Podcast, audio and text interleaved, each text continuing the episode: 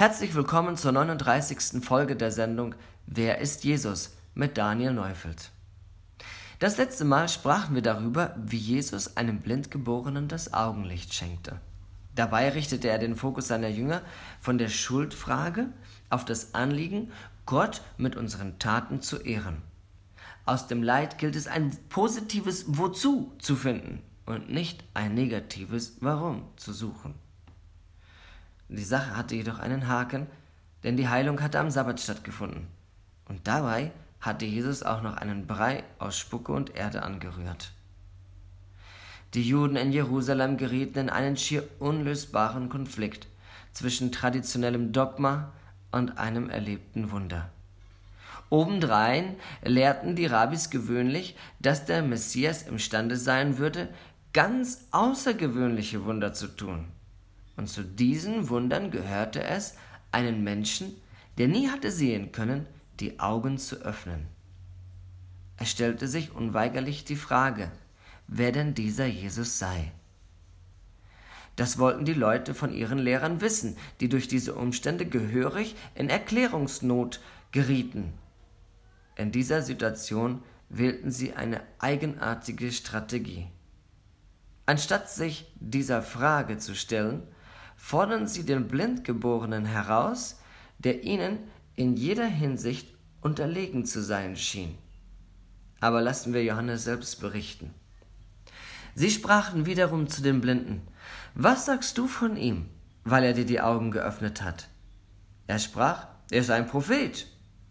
Nun glaubten die Juden ihm nicht, dass er blind gewesen und sehend geworden war, bis sie die Eltern des sehend gewordenen gerufen hatten. Der Blindgeborene ist bestimmt etwas unsicher geworden, als er merkte, dass man seine große Freude über das Wunder nicht uneingeschränkt teilte. Doch war er weder beleidigt darüber, noch ließ es ihn gleichgültig. Nein, es machte ihn wirklich nachdenklich. Auf die Frage, wer ihn denn sehend gemacht habe, hatte er den Leuten zuerst geantwortet, ein Mensch, der Jesus heißt. Siehe Kapitel 9, Vers 11. Jetzt aber als die Rabbis ihn herausforderten, sagte er, er ist ein Prophet. Für die religiösen Führer, die Jesus nicht ausstehen konnten, war dies ein Affront. Betrachteten sie sich doch als Männer Gottes, denen die Verantwortung oblag, das ganze Volk zu lehren. Prompt zweifelten sie das Wunder an sich an. Sie bemühten sich, das Ganze als Schwindel abzutun. Doch das Volk ließ die Eltern rufen. Und sie fragten sie und sprachen, ist das euer Sohn, von dem ihr sagt, dass er blind geboren ist? Wieso ist er denn jetzt sehend? Seine Eltern antworteten ihnen und sprachen, wir wissen, dass dieser unser Sohn ist und dass er blind geboren ist. Wieso er aber jetzt sieht, das wissen wir auch nicht.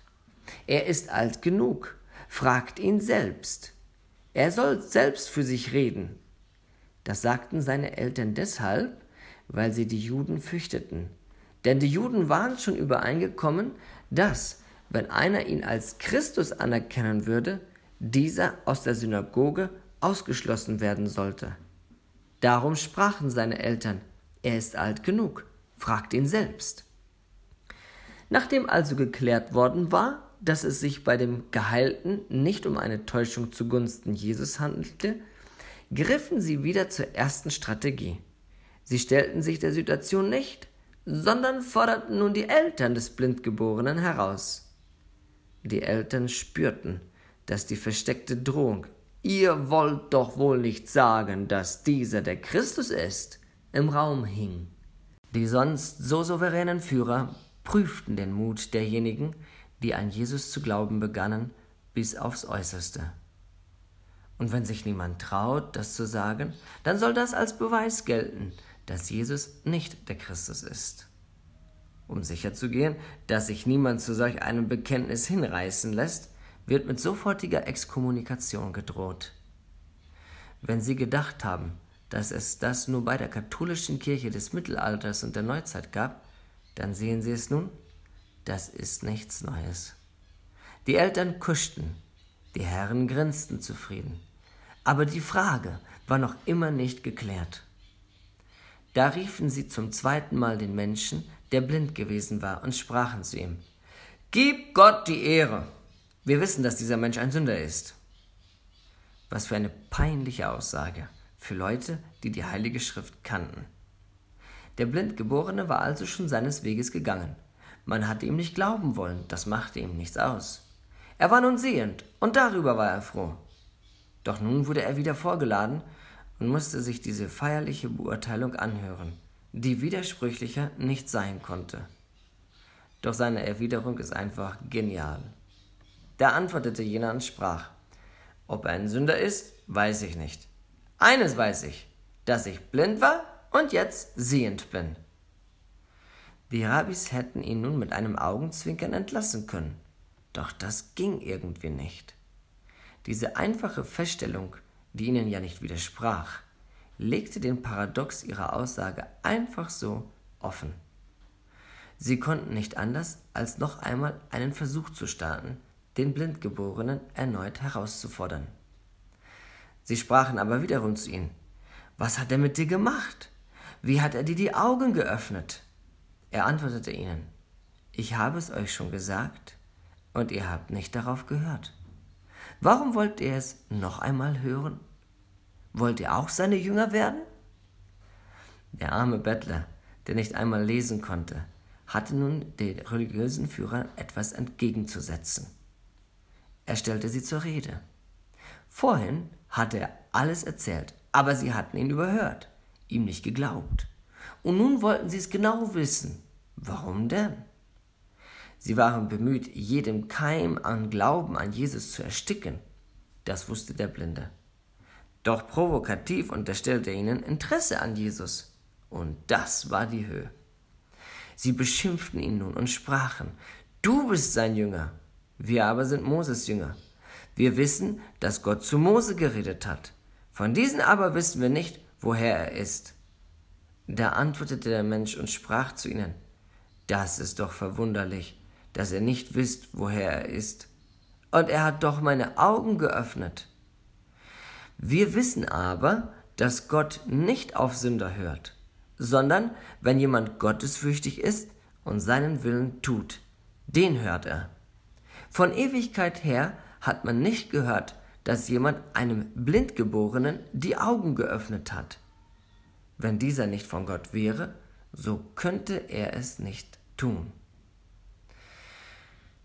Der Geheilte hatte einen festen Standpunkt gefunden, der dem jüdischen Glauben nicht widersprach, sondern unterstrich. Hier war ein Wunder geschehen, das in der Geschichte einmalig ist. Und die Lehrer Israels meinten, Jesus vom Tisch wischen zu können, indem sie sich auf Mose beriefen. Mose hatte einen Propheten angekündigt, der so sein würde wie er. Und welcher Prophet hat so viel Wunder getan wie Mose? Jesus. Und wenn er so viele Wunder tat und solche, dann, so hatte man es ihnen beigebracht, dann war er von Gott gesandt. Einen anderen Schluss konnte man hier nicht ziehen. Sie antworteten und sprachen zu ihm, Du bist ganz in Sünden geboren und willst uns lehren? und stießen ihn hinaus. Keine Argumentation, keine Debatte und keine Augenhöhe wurde hier geboten.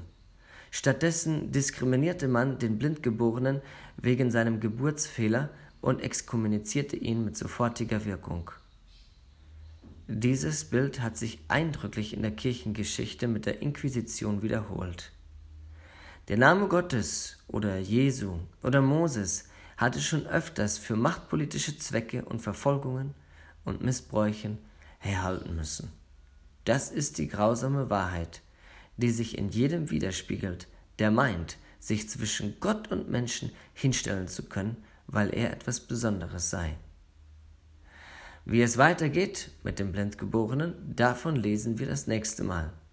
Ich danke Ihnen für das Zuhören und wünsche Ihnen Gottes Segen.